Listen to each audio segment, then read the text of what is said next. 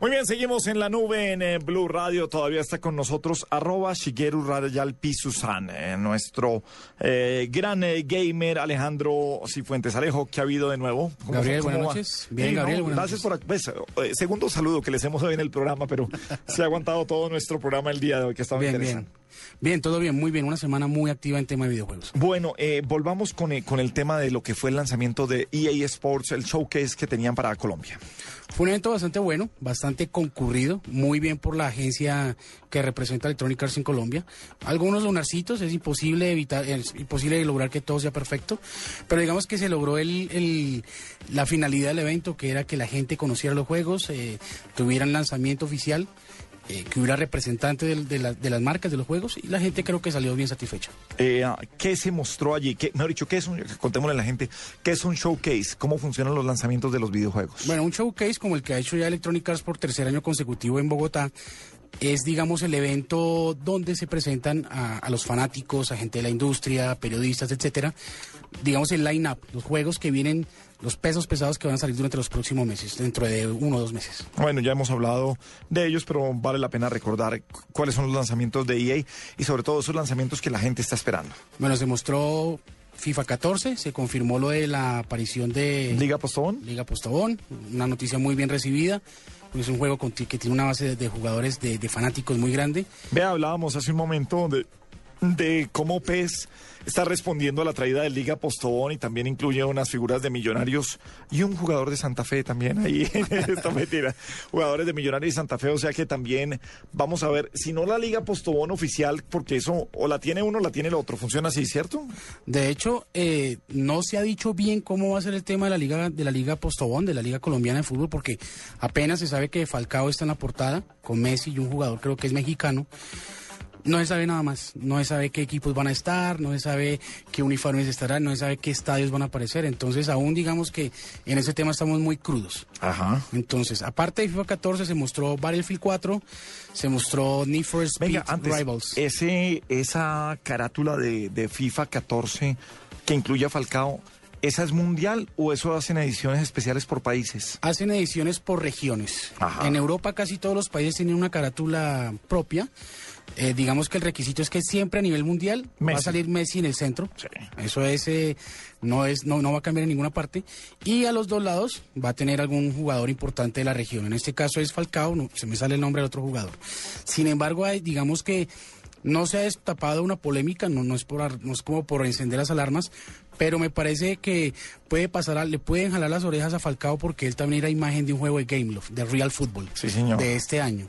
Entonces, digamos que no, no está bien que una, a, un- a una, a una figura de la talla de Falcao, que debe cobrar muy buenos honorarios por aparecer en un juego como Real Football de Game Love, el mismo año, la misma temporada, aparezca en FIFA 14. Entonces creo que va a haber ahí una Pero- tira floja de abogados. Sí, pero, pero ah, quizás sin defender y sin conocer la minucia, eh, él era para GameFlow durante 2013 y aquí están lanzando FIFA 14.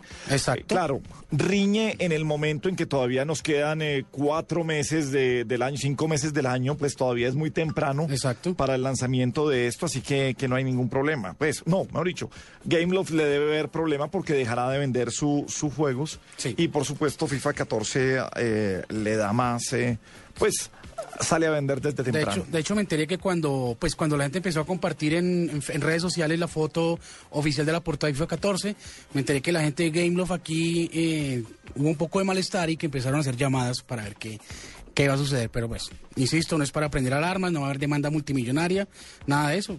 Eso me imagino que habrá problemas que será un tema que se arreglará ya entre los representantes de, de cada empresa. Bueno, eh, los otros juegos además de FIFA. Battlefield 4, Sí. eh, un juego también que es, digamos, la contraparte de, Activi- de Call of Duty de Activision, un juego peso Sí, pesado. Yo no he jugado nunca ninguno de esos. ¿Qué es eso? Es un juego basado en estrategia militar, eh, táctica militar, eh, con unos gráficos y un sonido increíble. El realismo es muy, muy, muy notorio. Yo sé que usted es muy avanzado, pero aquí se trata de, de- de llegar a gente que no necesariamente sea, sea un gamer. Y cuando uno se imagina, le dicen, es que es un juego de guerra, uno cree que es de apuntar y disparar. ¿Cómo han cambiado los juegos y cómo hoy se habla de unas tácticas militares en, en unos juegos y unos juegos de rol? ¿Qué es eso? Bueno, eh, digamos que lo básico, digamos que un juego como Battlefield o como Call of, como Call of Duty, su, lo que llamamos la campaña, que es lo que juega uno single player, un solo jugador, no, digamos, no es el, el ingrediente principal. El ingrediente principal de estos juegos es el multiplayer, donde la gente puede entrar a las plataformas virtuales, Xbox Live, PlayStation Network eh, o PC y jugar eh, a nivel mundial con otros jugadores. Digamos que ese es el ingrediente favorito, es digamos el factor principal de compra, aunque las campañas también son muy buenas. Pero, por ejemplo, en uno de estos de guerra, entonces, si, si yo entro con usted y somos del mismo bando, usted me puede cubrir. Claro, hay- yo paso a otro sitio. Hay muchos modos de, de- de juego, los clásicos de Rey de la Colina, coger la bandera, hay muchos y cada vez hay más. De hecho, Call of Duty en este juego, en esta, en el que en el juego que va a lanzar en noviembre incluyó un perro. Ellos han, inclui- ellos han incluido robots, aviones, etcétera, etcétera. En este, digamos que el personaje notorio, la novedad, es un perro de, que acompaña al convoy. Bastante Bueno. bueno. Son juegos que tienen mucho dinero. de- de- un juego estos puede costar 120 millones de dólares en hacerse más que una película.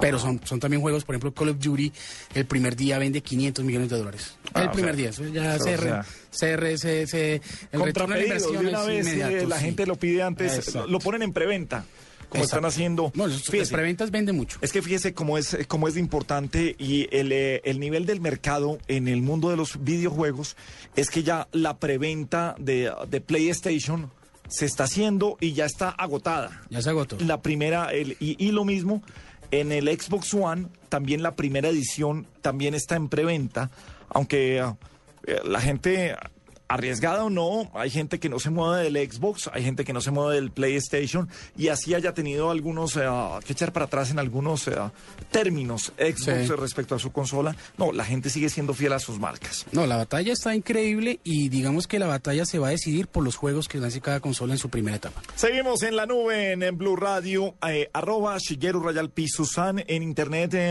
alguna página para buscarlo como blogger Alejandro. Sí, Gabriel, pueden visitar www.shigerusan.com. ¿Cómo se Es escribe Shigeru San? S-H-I-G-E-R-U. S-A-N. Shigeru-san, los que conocen videojuegos como Shigeru Miyamoto, el padre de Mario Bros. Shigeru-san. San. ¿El. San es que como señor? Sí, ¿En como el saludo, el saludo. Shigeru San. sí. Gabriel San. Ah, ok, muy bien. Estábamos hablando de los lanzamientos importantes que ha hecho EA para, para la temporada, el showcase de EA que fue eh, la semana anterior. Eh, ¿Todos los juegos salen para las dos consolas? Son juegos multiplataforma. ¿Y uh, también para PC? Sí. O sea, puedo jugar. ¿Qué tanto, qué, qué- qué tan rico es jugar en PC si yo no tengo controles? Digamos que lo que pasa es que el, el- el jugador nativo de PC ya es un gamer más eh, pro, empezando porque la máquina que debe tener es muy poderosa, cuestan casi el doble, tres veces más que una consola de sobremesa. Para poder disfrutar de los gráficos y que responda un procesador para aguantar esto. Un monitor de no sé cuántas pulgadas, eh, tarjeta gráfica, etcétera, etcétera. Un jugador de PC es mucho más pro, es más un hardcore gamer duro, duro. Más dedicado, le invierte más al, al, digamos, a, a su máquina. ¿Y maneja todo por teclado o hay algún joystick con, con el que trabaje? Bueno, La, la gente puede- tiene las dos opciones. Digamos que hay juegos que se pueden usar solo con comandos, como StarCraft. Tú ves, un, tú ves la- los, los campeonatos de StarCraft, la gente solo es todo con comandos, sin usar el mouse ni nada de eso. Ajá. Pero pues eh, digamos que este tipo de juegos también están hechos para la gente que nunca lo ha jugado. Entonces se conectan su control de Xbox o, o un joystick normal y pueden jugarlo sin ningún problema. Bueno, ¿qué otros juegos eh, se presentaron? Alejandro? Vimos FIFA 14, Battlefield 4 y cerramos con Need for Speed Rivals, que es también una franquicia que tiene todos los años encima. Y de, de esos tres juegos es el que yo más espero. ¿De cuál? ¿De Need for Speed? Sí, Need for Speed Rivals es, es una franquicia que tiene muchos años y también aprovechando el, el- el motor gráfico que tienen los tres juegos que se llama Frostbite 3.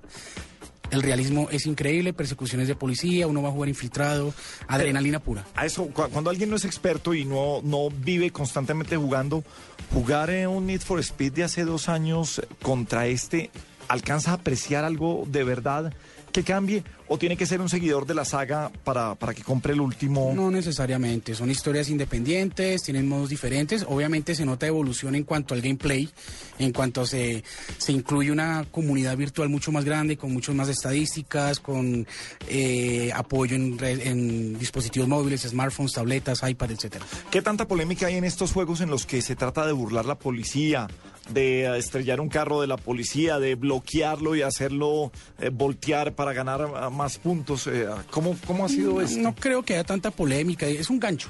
Ajá. Es un gancho, igual eh, este, este tema Siempre de las... con los avisos de que esto es Sí, exacto. nada más, no se De trata de eso ni apoyamos nada de esto. No, claro, no. es, eh, y de hecho me parece a mí un poco equivocado pensar que eh, jugar Need for Speed persiguiendo a la policía o, o haciéndose perseguir por la policía uno va a salir a hacerlo. No, no estoy de acuerdo con eso. Pero obviamente traen todas las restricciones, juegos para mayores de edad, juegos para jóvenes, etcétera. Entonces, Sí, pero sabemos que aquí no se cumple la, no la se restricción. cumple. En Estados Unidos no sé en qué manera se, se cumpla. eh. Estados Unidos es más eh, eh, estricto. Yo he estado en Estados Unidos, almacenes como GameStop, para comprar un juego te piden el ID. Si no tienes, como comprar una cerveza o un paquete de cigarrillos. Si no, de- devuélvete. Ajá. Mientras que acá uno va, los piratas van a San Andresito, los papás que no saben del tema, le compran al hijo eh, Grand Theft Auto, eh, Battlefield, Call of Duty, el niño tiene 10 años y compra 10 juegos piratas que no son aptos para él aún. Eh, ¿Cómo funciona esto de los juegos piratas ahora con las consolas? Es cierto que lo de PlayStation es inhackeable para juegos piratas, que Xbox, eh, usted va a los San Andresito y le ofrecen un chip. ¿Cómo, cómo funciona esto hoy? Tarde o temprano son hack- los van a hackear. Eso es eh, indudable. Tarde o temprano los van a hackear. El lío es que si la gente hackea la, consola, no va a poder conectarse a las redes. No va a poder conectarse a Xbox Live o a PlayStation Network. Por eso estas plataformas tienen constantes actualizaciones. Cuando uno actualiza y la consola está pirateada, la identifica y la bloquea. O sea, la consola va a quedar solo para jugar uno solito en la casa y lo emocionante es entrar a comunidades virtuales, jugar partidos con un man en España, car- correr con alguien en Japón o meterse al mismo convoy de alguien en Francia, por ejemplo. Ya no. No A es recomendable, no es por recomendable. supuesto que, que frente a la piratería no es recomendable, pero, pero no lo recomienda usted porque está perdiendo gran funcionalidad y, y- y de verdad explotar la consola para todo lo que tiene.